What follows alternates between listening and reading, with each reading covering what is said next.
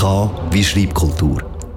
Neben Museumsbesuch gibt es auch andere Möglichkeiten, eine gute Dosis Kultur zu bekommen. Zum Beispiel die Heime im Garten mit dem Buch. Ein Buch, das jetzt im Moment ganz oben auf der Schweizer Bestsellerliste steht, ist Der Schatten über dem Dorf von Arno Kamenisch. Aber heißt das automatisch, dass es auch gut ist? Sophie De Stefani hat es für dich gelesen und sagt dir jetzt ihre Meinung dazu. Im neuen Buch von Arno Kamenisch folgen wir einem Erzähler, wie er einen Rundgang durch Tavanasse macht. Ein kleines Dorf im Graubünden, wo er aufgewachsen ist. Sehr detailreich wird jedes Haus mitsamt seinen früheren Bewohnern geschildert, sein alter Schulweg und der Wald, wo man in der Freizeit hat erkunden Dazwischen schweifen seine Gedanken immer wieder ab, zu dem Unglück, wo ein Jahr vor seiner Geburt stattgefunden hat und bei dem drei Kinder ums Leben gekommen sind. Fürs Dorf sind die Todesfälle eine grosse Tragödie gewesen. Eine Tragödie, über die man nicht schwätzt, aber trotzdem immer im Raum steht. Für das Dorf war es ein unheimlicher Schock, von dem es sich nur schwer erholte. Vielleicht gelingt es dir, nach Jahren, wieder ein erträgliches Leben zu führen, wenn du ein Kind verlierst, aber es bleibt ein Schatten. Es wird immer einer bleiben. Wodurch die Kinder ums Leben gekommen sind, erfahrt man erst nach und nach.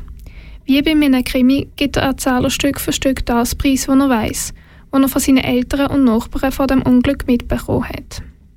Die Figuren sind von Arno Kamenisch sehr liebevoll geschildert. Da gibt es die Großmutter, die für ihr Leben gerne Jasse tut und bis zu ihrem Tod noch kein Spiel verloren hat.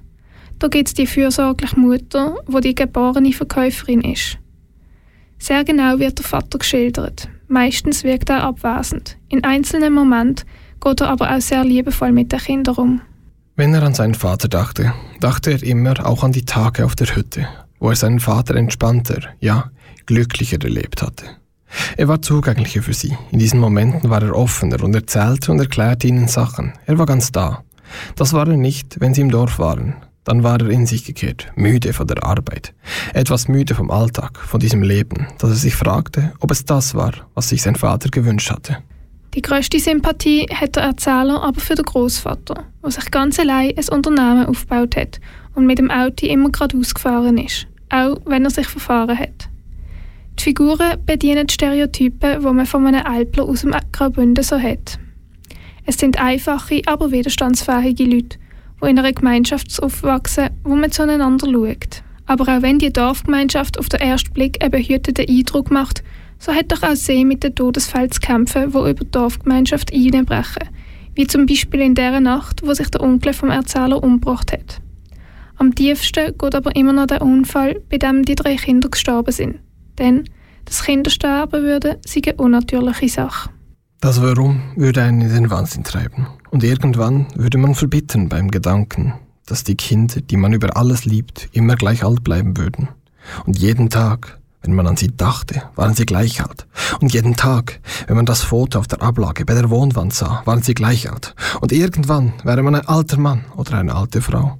Und deine Kinder waren immer noch neun, zehn oder elf. Mit den genauen Beschreibungen von seinem Heimatsdorf gleicht der Schatten über dem Dorf zwar den anderen Büchern von Arno Kamenisch, es fehlen aber die sonst typischen Ausdrücke aus dem Romansch und dem Bündnerdeutsch. Außerdem geht das Buch mit den schweren Themen über Verlust und Trauer mehr in die Tiefe als seine anderen Bücher. Darum gibt der Schatten über dem Dorf als bis jetzt das persönlichste Buch von Arno Kamenisch.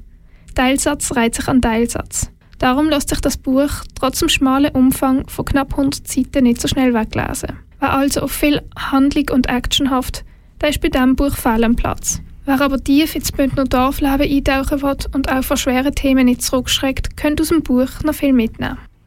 Der Schatten über dem Dorf ist im Februar im Engeler Verlag erschienen. Falls du das Buch jetzt lesen willst, gibt es es in den Buchhandlungen für 25 Franken.